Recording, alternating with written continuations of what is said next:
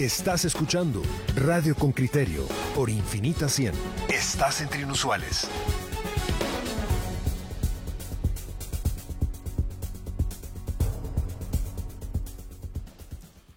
Muy bien, oyente con criterio, usted ha visto ya la, información difundida. El señor Jaime Aparicio, quien fue detenido cuando se encontraba eh, huido del país en, en, Argentina, fue condenado a cinco años de prisión. Eso hace que su condena por el número de años sea conmutable y se le condena por el delito que se llama cohecho activo, que es el entregarle sobornos a una autoridad.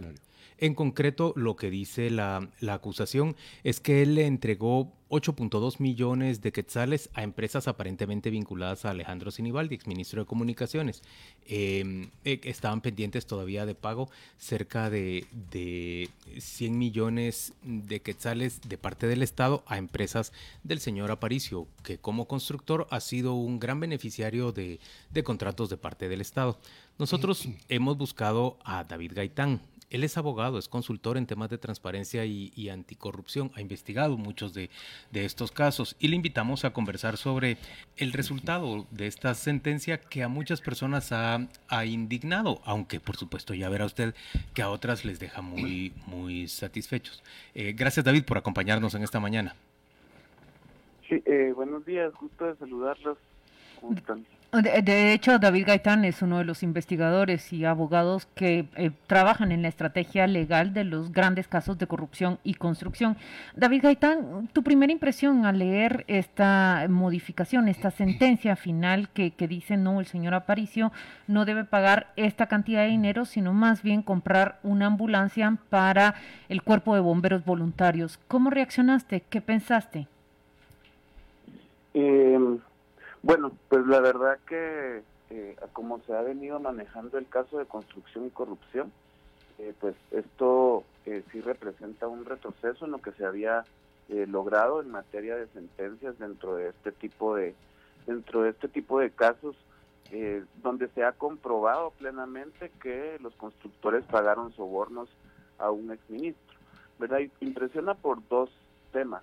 Uno es, el primero es la sentencia, pero para la sentencia eh, hay que considerar que pues, se dice que eh, Jaime Aparicio a través de sus de sus dos empresas constructoras le entrega 8.2 eh, millones de quetzales en sobornos al señor Sinibaldi y además en el año 2014 la fiscalía le acusó de que le había entregado dos vehículos por medio de otras empresas también vinculadas con él le entregó dos vehículos que el señor Sinibaldi utilizaba para el manejo de su personal de seguridad cuando ya estaba por iniciar su campaña electoral. Eh, sin embargo, aún era ministro en ese momento y le entrega también entonces dos vehículos. Estos hechos acontecieron en el año 2013 eh, y 2014, la entrega de los vehículos. Lo que sucede es que en el año 2012, en noviembre, se reforma el Código Penal a través de la Ley contra la Corrupción y la ley contra la corrupción reforma la inconmutabilidad de los delitos y establece que a los condenados por delitos contra la administración pública y la administración de la justicia no podrán ser conmutables. Eh, sin embargo, pues me llama mucho la atención que el tribunal decide que aplica la retroactividad de la ley y eh, a pesar que los hechos fueron cometidos cuando ya se encontraba en vigencia la ley contra la corrupción, las reformas del Código Penal, dice que eh, son conmutables y le da cinco años eh, de prisión y estos los convierte en conmutables. Eso es como la primera parte que llama la atención de la sentencia, porque hay que recordar que otro grupo de constructores que aceptó los hechos, eh, que colaboró con la investigación, indicó efectivamente la forma y modo en que habían pagado estos, estos sobornos el ministro Sinibaldi, eh, fueron también anteriormente eh, condenados, ¿verdad? Y ellos sí cometieron los hechos durante el año 2012 y pues ahí hay un elemento importante que aunque él no encaja dentro de estos mismos elementos, le aplican la conmutabilidad y la retroactividad de la ley. Y luego lo que me parece de verdad que es sumamente preocupante es el tema eh, de la audiencia de reparación digna y su resultado. Es decir, que eh, los otros constructores que aceptaron los hechos, lo que el Ministerio Público, en su momento la CICIC y la Procuraduría General de la Nación, dice, a ver, aquí se trata de recuperar el monto por el cual han sido entregados los sobornos. Entonces, pero como hay una persona que da y hay otra persona que recibe, entonces se tiene que hacer cargo la persona que está siendo condenada por haber entregado el dinero del 50% de, eh, de los sobornos de las coimas entregadas. Esto lo acepta eh, la juez y cada uno de los constructores tuvo que hacer un proyecto eh, que era el equivalente al 50% del monto que había entregado en, en coimas y construyen, unos construyeron unas carreteras, además entregaron dinero a unas asociaciones, es decir, para cubrir el 50%. ¿Por qué? Porque el otro 50% tiene que estar destinado para Alejandro Sinibaldi si resultara condenado del cohecho pasivo. Esto no sucede con el señor Jaime Aparicio. Eh, resulta que lo que indican es que no debe de reparar al Estado en todas sus en todas sus formas, sino que únicamente lo que debe de hacer es entregar una ambulancia. Esto realmente es vergonzoso, eh, implica que no se tiene un delito de corrupción de esa magnitud y la entrega de 8.2 millones como un agravio en contra del Estado y a pesar de que los otros constructores no solamente tuvieron la construcción de la carretera, tuvieron que hacer una disculpa pública a la población por haber cometido esos hechos delictivos, tuvo que asegurarse la garantía de no repetición y es decir que tenían que adoptar dentro de sus empresas mecanismos que eh, aseguraran a las autoridades de justicia de Guatemala que este hecho no iba a volver a suceder. En fin, nada de eso pasó con el señor Jaime Aparicio, sino lo que dicen es que tiene que comprar una ambulancia. Eh, David, eh, David, yo no sé si, si para entender el tema me gustaría ver la comparación que estamos haciendo. Punto número uno, el delito de cohecho está penado entre 5 y 10 años. El, el señor Aparicio... ¿Entre 3 dijiste? Entre 5 y 10 años, entiendo. Entre 5 y 10, sí. Sí, exacto, entre 5 y 10 años. El señor Aparicio recibe la mínima pena, pero es una pena que está dentro de eso. Yo no sé, ahora no tengo el dato, si, si, si el juzgado lo toma, por ejemplo, por la cantidad. Él dio un millón de dólares, 8 millones de que sale. No sé los otros constructores si dieron más o si fueron condenados a más tiempo, porque si la pena es entre 5 y 10, está dentro de lo que el juez puede puede puede decidir. Mm, eh, ¿Por qué pensamos que es poco? Ese no es el problema, pero lo que explicaba es eh, no es el tema de los cinco años, es que hayan aplicado la retroactividad de la ley cuando los hechos fueron cometidos cuando no se encontraba ya sí, eso, eso sí, de que esos delitos puedan ser computables. Sí, eso, eso, lo entendí y no y no tengo la respuesta y me quedo me quedo con la idea para averiguarlo. Sí, eso lo comprendí. Pero yo quiero decir lo siguiente, eh, está dentro de lo que tiene el juzgado. No sé, desconozco, a lo mejor tú nos puedes ayudar, los otros constructores cuánto dieron de, de mordida, vamos a decirlo así, o de pago, soborno. de soborno, si fue una cantidad tres veces superior. Lo digo para tener una idea comparativa de por qué a él le dicen A y a los otros le dicen B, si, si los procesos son comparables. Eso es lo que pretendo comprender. Ya. Eh, ningún proceso es comparable, ¿verdad? Este, los hechos pueden ser, eh, pueden ser la entrega de, del dinero. Entre los otros constructores que mencionas, eh, pueden haber constructores que entregaron más y otros que entregaron menos. Eh, hay diferencia en el comportamiento con los otros constructores. Eh, uno de ellos, por ejemplo, no fue localizado al momento de que se giró su, su orden de aprehensión y porque se encontraba fuera del país y él avisó a la fiscalía el día y la hora en que venía su vuelo para que fuera capturado en el, en el aeropuerto. Eso no pasó con el señor Aparicio él evadió la justicia durante varios tiempos. Luego de eso le otorgan medidas sustitutivas. Le otorgan medidas sustitutivas y le imponen ciertas normas. Hay que recordar que él mantiene un vínculo con el diputado Escribá, que también es otro diputado que está siendo, que está siendo eh, señalado por delitos de corrupción, y eh, la FESI determina que él ha mantenido comunicación con Armando Escribá, a pesar de que eso era eh, algo que no tenía permitido hacer en su medida sustitutiva.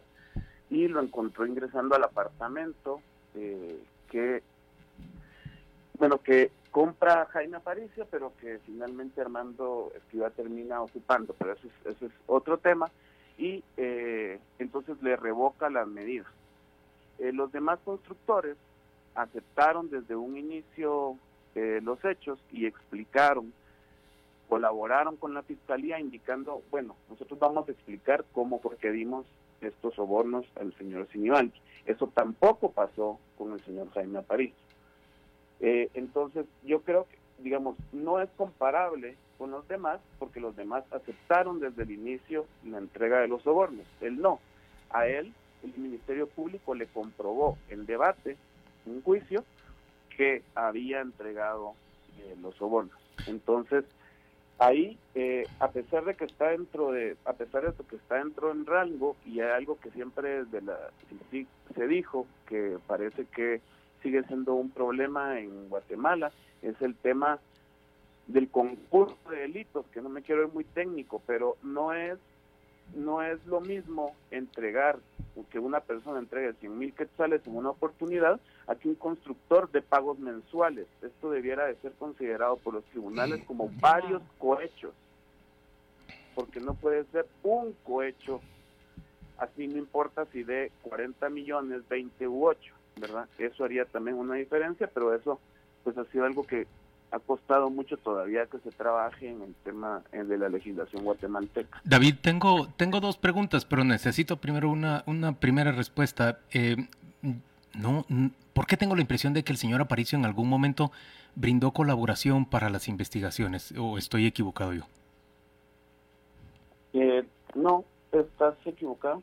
No, nunca mostró ninguna intención de ser colaborador ni ofreció ninguna ayuda, digamos, para que se ampliara la investigación o para que se esclarecieran los hechos. No, este, él quería de igual forma entrar dentro de eh, aceptar sus hechos y irse por la vía del procedimiento abreviado. En determinado momento mostró su mostró su interés, sin embargo, por muchas de las circunstancias a las que he hecho mención, eh, entre ellas que le revocaron las medidas, eh, etcétera, otra serie de, elementos, eh, no se aceptó el procedimiento abreviado, la jueza no aceptó el procedimiento abreviado y dijo que debía de irse por la vía común del proceso penal y así fue como llegó a juicio. Y ahora viene entonces mi, otra pregunta, David, cuando nosotros vemos una resolución de este tipo en, en el sistema de justicia, bueno, yo, no digo nosotros, yo, Juan Luis Font, tiendo a pensar cuánto ha logrado refortalecerse este sistema corrupto y gravoso para la ciudadanía guatemalteca de reparto de la obra pública. Vos probablemente sos uno de los mayores expertos en, en porque has estudiado a fondo ese sistema de, de, entrega de obra pública de forma tan mañosa, con concursos simulados, entrega a dedo, pago de contribuciones de campaña de parte de los, de los constructores. Eh, en términos generales, lo que estamos viendo y la sensación que cobramos los guatemaltecos es que lejos de, verse mm. afectado, aquel proceso de afectación al, sistema corrupto que inició en 2015, ahora pareciera estar por todo lo alto, digamos, eh, revirtiendo las medidas, por un lado, y por el otro lado, eh, en realidad se refortalece y se redinamiza durante el actual gobierno, este que estamos viviendo en este momento, vemos también la entrega festinada, 142 millones de quetzales solo en el año 2020 de obra pública a empresas de la presunta ex socia del presidente del Congreso, 156 millones a los parientes del ex director de Caminos, 24 eh, millones o algo por el estilo al diputado eh, Galindo, a las empresas constructoras del diputado Galindo en, en municipalidades. O sea, ese sistema, digamos, de corrupción en la entrega de obra pública pareciera estar tan vivo y coleando con tanta fuerza como siempre lo ha hecho. Y lo que vivió en ese periodo 2015 a 2017, 18, solo fue como un parpadeo de, de dificultad. ¿Tenés la misma percepción que yo tengo? Que solamente es eso, una percepción mía.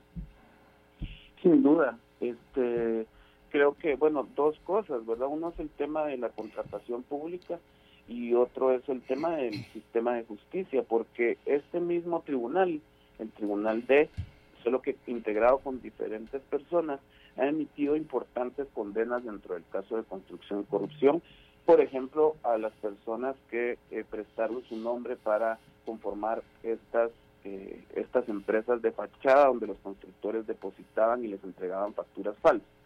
Eh, este tribunal ya ha condenado eh, a estas personas y ha emitido importantes condenas. No recuerdo ahorita eh, cuántos años ha dado, pero han sido importantes, importantes condenas.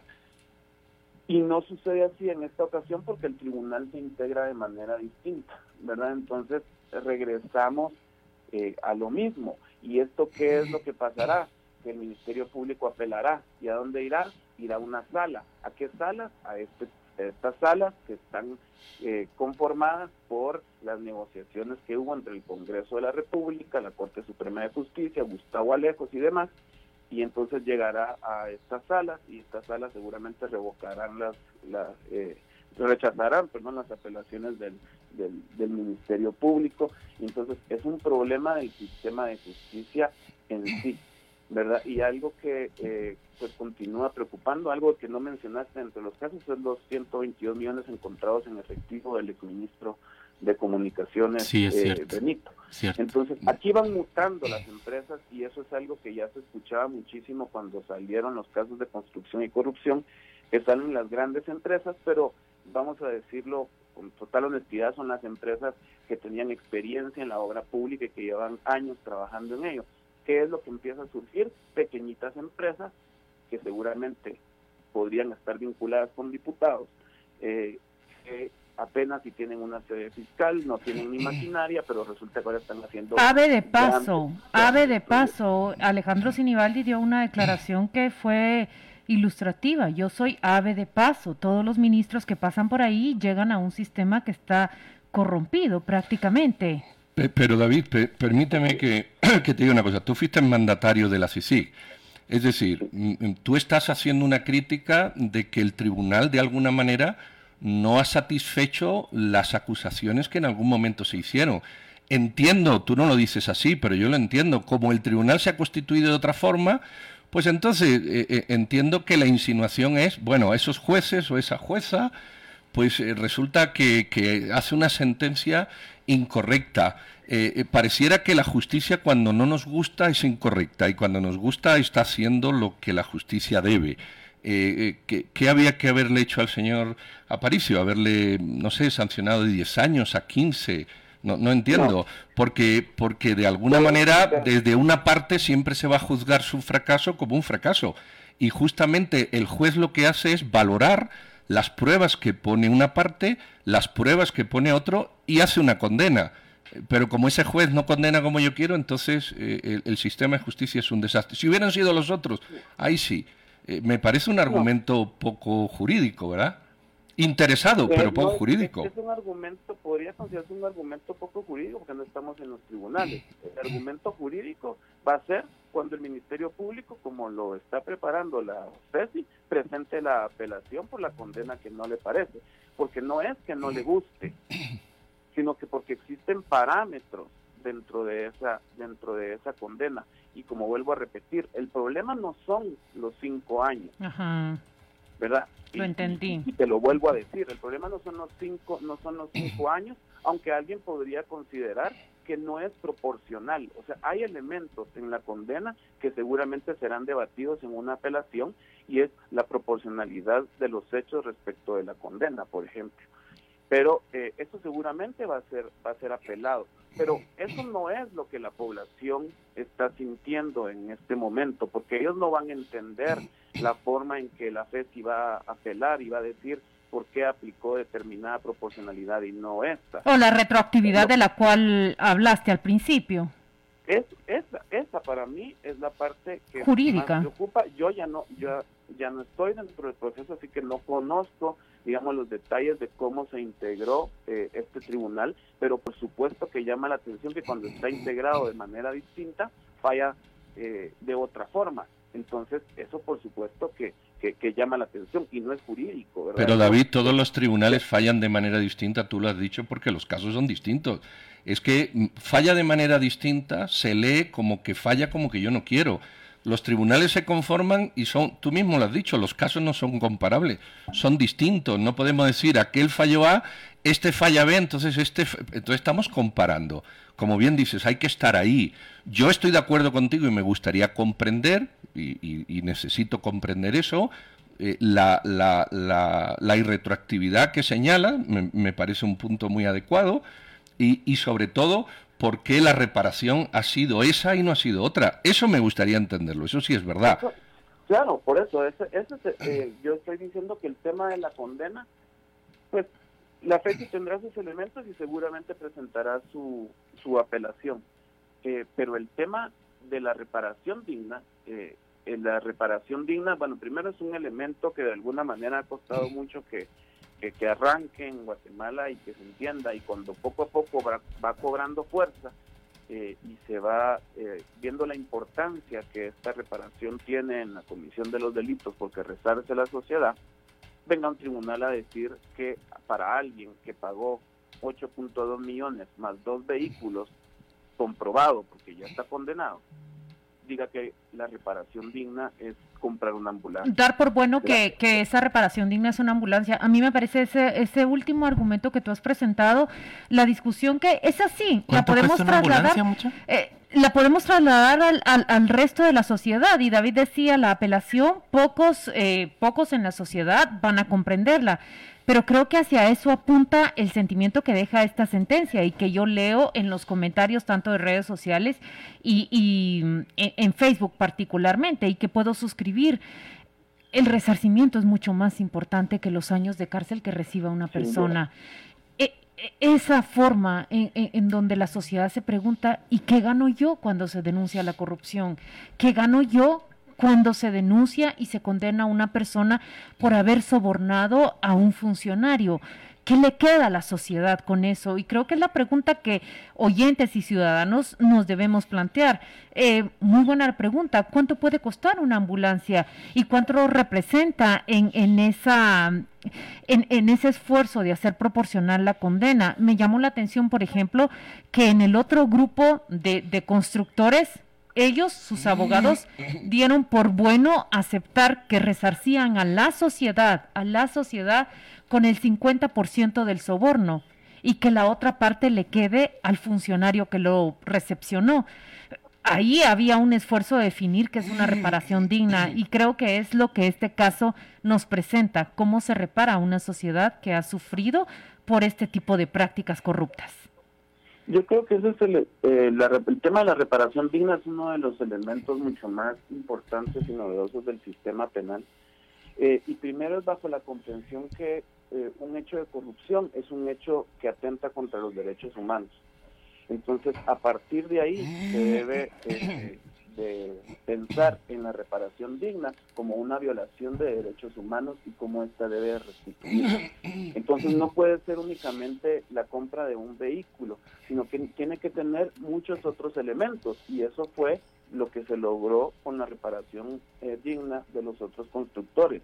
Y es que tuvo un elemento donde los constructores mostraban su arrepentimiento por lo que habían hecho y pidieron disculpas públicas a la sociedad. Eso creo que es bien importante, David. Sacaron en un comunicado. Eso es bien valioso. Lo publicaron, lo publicaron y de, esa manera ellos aceptaron sus hechos, entonces les dijo, bueno, pero no es, no es suficiente con que diga sí, yo fui.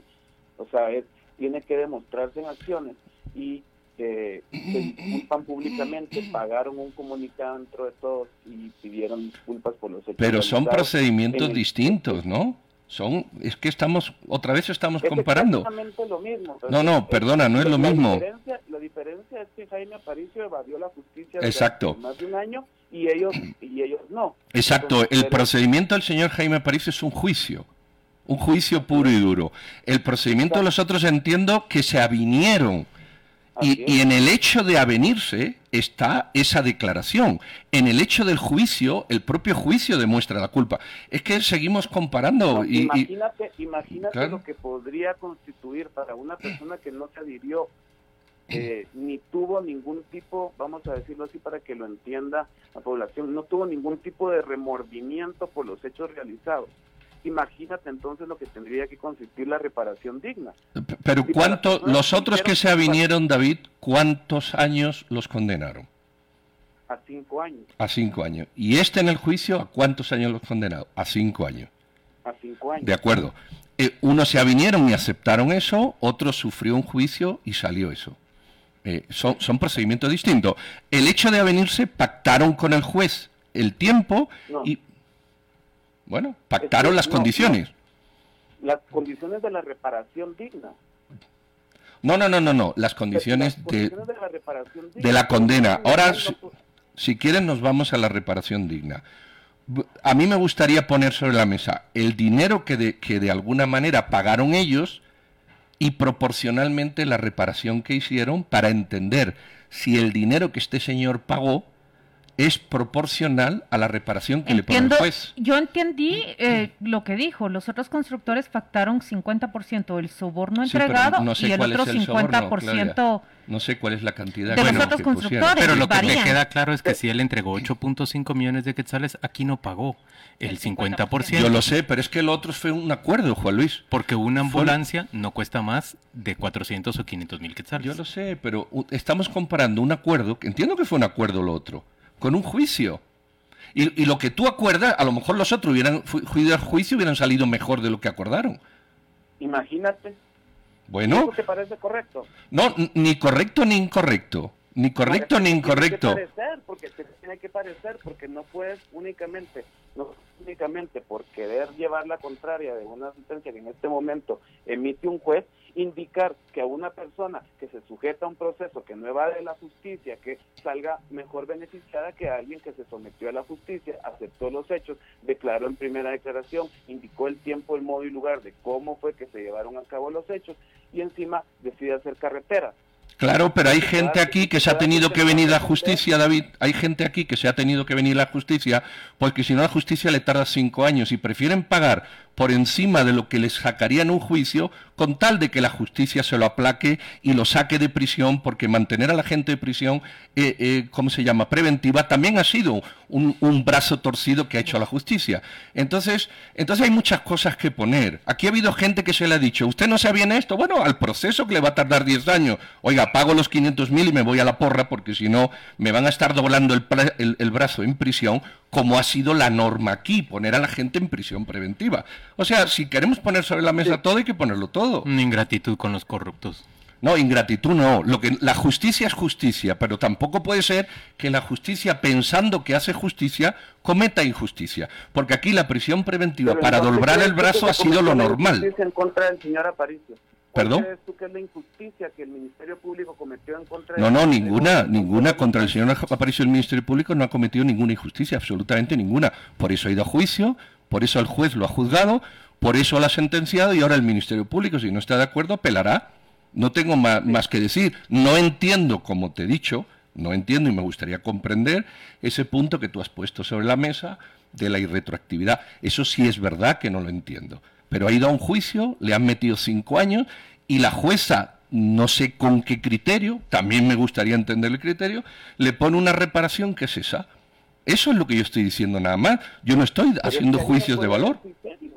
Es que, es que ahí eh, simplemente si te estoy diciendo que en el resto de los, de los eh, contratistas pagaron el 50%, no puedes pensar que de 8.2 millones más dos vehículos que costarán 300 mil quetzales, la mitad de eso es una ambulancia. Absolutamente no lo es, pero también te digo, allí fue pactado y aquí ha sido juzgado. Y entonces el pacto que te pone el juez, tú lo aceptas para salir del, del, del trullo. Esa es la realidad. No me libero de esto porque la justicia no me lo hace y accedo al pacto. La pregunta es, ¿es el pacto justo o es el juicio justo? Porque estamos dando por hecho que el pacto es justo para evaluar el juicio. También podíamos tomar el juicio para evaluar el pacto. David, eh, cerra esta conversación, por favor, con, con, tu último comentario, tu última opinión sobre este tema. Sí, eh, bueno, yo creo que eh, es importante que la población comprenda que, que, ante el sistema de justicia penal que nos encontramos, eh, yo he sido una de las personas que ha sido crítica, que no todo se resuelve con la qué pena que, que hemos... Ahora lo recuperamos rápidamente para que él pueda cerrar sus, sus comentarios. Eh, ustedes oyentes, estamos recibiendo todos los comentarios que están enviando. Eh, en su mayor parte, como los veo yo, son muy críticos a la posición de Pedro y, y digamos, más eh, comprensivos con la posición de, de David. Eh, nos gustaría solamente cerrar ya con, con la declaración de, de David que nos estaba diciendo cuál era la digamos, cuál era el punto final.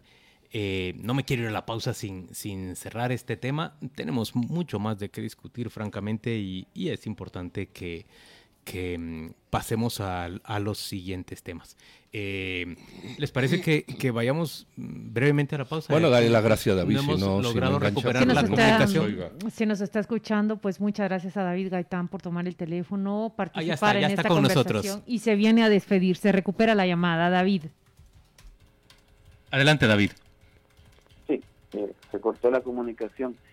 Sí, indicaba que es, eh, es importante, para mí uno de los elementos más importantes que tiene la justicia penal es el tema de la reparación a la sociedad. Creo que eh, ese es un elemento que debe eh, de abordarse con mucha más seriedad.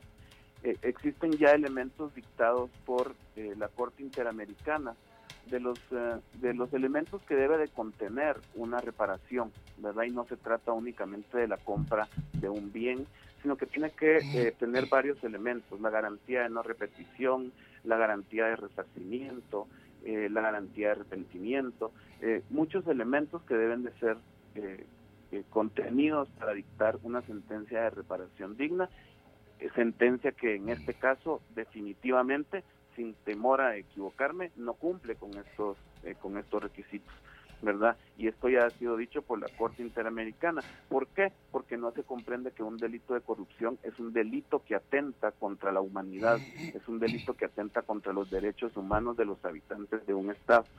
Entonces, eh, es muy importante que el Ministerio Público continúe avanzando en, en esta materia y que eh, exija que los tribunales contemplen todos estos elementos en momento de dictar una reparación digna.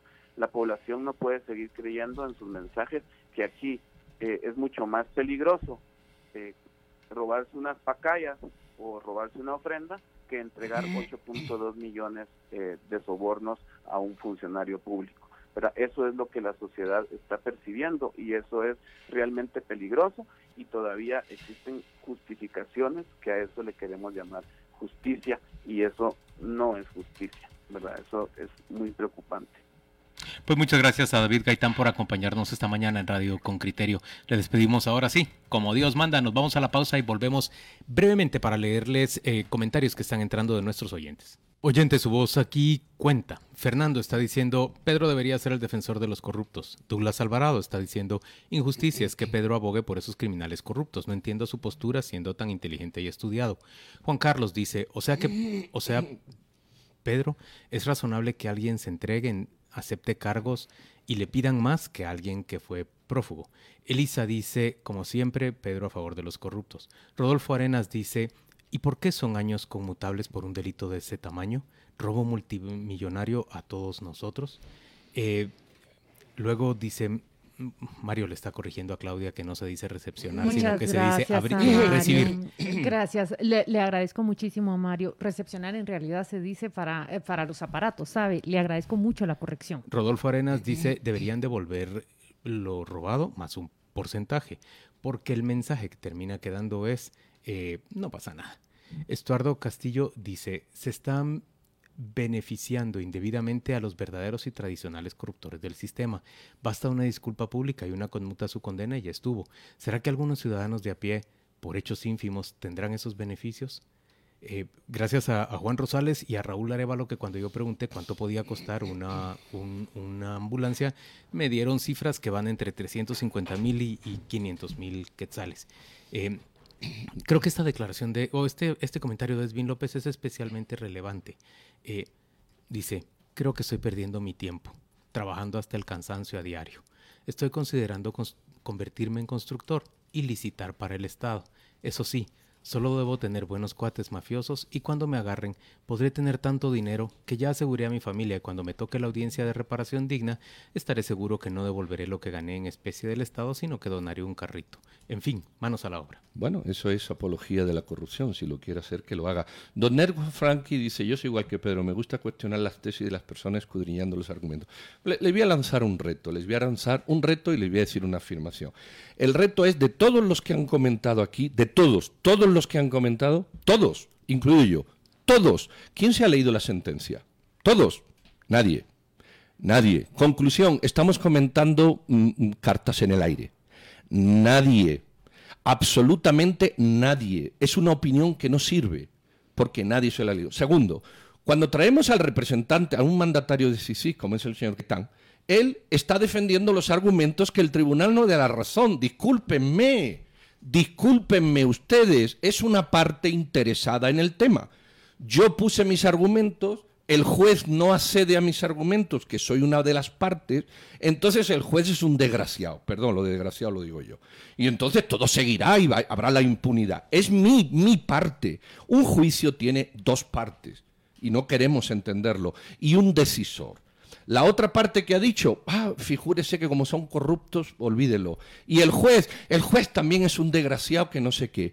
Bueno, pues muy bien, podemos seguir argumentando así todo el día, que no hay ningún problema. Decir que yo defiendo a los corruptos, decir lo que ustedes quieran. Ah, yo he dicho lo que no entiendo, que es lo de la irretroactividad, no lo entiendo, y creo que lo he dicho y no entiendo y me gustaría comprender el equilibrio entre la, la, proporción de lo que uno defrauda y el pago. Lo demás está en ley. Como yo no está en el juicio, porque no he estado, ni ninguno de ustedes tampoco, entre 5 y 10 años le ponen 5. ¿Por qué? No lo sé. Si hubiera estado ahí, a lo mejor lo habría dicho. Es que no consideraron. ¿Usted estuvo en el juicio? Porque si estuvo, yo lo escucho. Pero si no estuvo, tampoco sirve para mucho. Hay que escuchar por qué el juez hizo eso. Pero no, nos lanzamos aquí a, a, decir que todo es un desastre, que la justicia es un desastre, porque como no ha satisfecho mis expectativas, es un desastre. Pero es que yo soy parte interesada, discúlpeme. Ah, bueno. Mire, eh, Ronald Páez Medina dicen, recuerden el caso del exministro Barrientos, robó más de 80 millones, estuvo como cinco años preso y solo pagó como 5 millones de multa. La verdad es que es un buen negocio. ¿Quién, Ese es el mensaje. ¿Qué, ministro? Exministro Barrientos, me imagino que se refiere al exministro Byron eh, Barrientos. Dice eh, también este mm, Mario Recinos Calderón, dice, ni usted la ha leído. Pero bueno, tenemos la información que nos emiten los cronistas de tribunales en los cuales está resumida la sentencia tal como es leída hacia el público. Lo que ustedes ven en los medios de prensa es lo que los reporteros de tribunales escuchan directamente de boca de los jueces. Eh, yo mm, solo quisiera, solo quisiera hacer la observación y la conclusión que recibo en la entrevista con, con eh, David Gaitán. Miren, mm, no fue una opinión de me gusta o no me gusta, más bien si nosotros la desmenuzamos del lenguaje que él utilizó, dijo lo primero, me llama la atención que aplicaron una retroactividad cuando no aplica. Es decir, la ley ya había sido modificada antes de que se cometieran estos delitos. Es decir, el señor Jaime Aparicio debía de ser juzgado con un nuevo estándar. Ya la ley había sido modificada. Su caso no empezó antes de que la ley fuera modificada. Ese es un principio legal. Eh, hoy, por ejemplo, no es delito decir alguna palabra, eh, como bomba en los aviones, ¿verdad? Cuando uno viaja. Después, cuando la ley antiterrorismo se aplica, yo ya sé que hay palabras que pueden representar un peligro para mí decirlas en un avión o en un edificio de Estados Unidos. E, ese es el principio al que él apeló. Eso me parecía un argumento jurídico, porque están aplicando una retroactividad si él ya debía ser medido con otro estándar. Y segundo, lo que me parece más interesante, oyentes con criterio, y es donde nosotros como ciudadanos tenemos derecho de opinar, porque de eso se trata, eh, vivir en una sociedad. Cuando eh, él, lejos de decir merece más años de cárcel, está diciendo, aquí la discusión no debe centrarse en la cárcel. ¿Por qué? Porque el derecho moderno lo que pretende es eh, eh, reducir los tiempos de cárcel y orientarse más a una reparación digna. Y hacia allí debe de ir la pregunta que se plantea la sociedad. ¿Cómo se repara un colectivo después de hechos que nos dañan a todos? Esa es la, la pregunta clave de esta sentencia y de este juicio. Pero un poquito más allá. ¿Cómo? Si ya tenemos elementos para pensar que existe un sistema pernicioso y, y negativo para la mayoría de la sociedad, no para un pequeño grupo, ¿cómo es posible que aceptemos que siga habiendo sentencias y consecuencias que, que en lugar de procurar ponerle fin a ese sistema, y el liderazgo político tendría, por supuesto, que cambiar completamente ese sistema y, sustituirlo por uno que nos brinde confianza a todos. En lugar de eso, hay sentencias que, que lo incentivan, que lo alientan. Mire, yo he lanzado la pregunta en Twitter. ¿Cuánto tiempo cree usted que va a pasar para que el señor Aparicio reformule sus empresas y vuelva a ser contratista de obra pública en el Estado? Es que de lo que estamos hablando es de un modelo que no fenece y que no fenece porque nosotros tendemos a ser em, conservadores, diría yo, en, en el plano jurídico y presuntamente legalistas. Queremos revestir de, de legalidad algo que sabemos que es enormemente pernicioso para, para nuestra sociedad. ¿por qué, no, ¿Por qué no mejor agarramos la sentencia y preguntamos a un jurista por qué se aplica eso con carácter extractivo? En vez de, de condenarlo desde ya. ¿Por qué? ¿Por qué no nos dedicamos a ver eh, a, un jurista que nos diga en la sentencia por qué, se por, qué damos por bueno la versión de alguien que fue representante de la CICIG y que tiene sus intereses, digan lo que digan. ¿Y por qué no, no buscamos? Yo creo que lo que debíamos de estar haciendo, no sé si Regina tomará nota, alguien que diga, bueno, mire, no lo sé porque yo lo quiero entender. ¿Se aplica la, retroactividad? No lo sé, supongo que lo habrán razonado los jueces, ¿no? Y si no lo han razonado, entonces se condena a los jueces. Pero ¿por qué estamos dando por bueno ese argumento si no tenemos el contraargumento? Entonces, eh, otra vez el TikTok, ya nos dejamos llevar por el TikTok. Ya lo del carácter retroactivo es palabra de Dios, ya está mal hecho y cuando averigüemos que a lo mejor no lo está, o sí lo está, yo no lo sé, entonces ya será tarde porque ya se ha creado una opinión.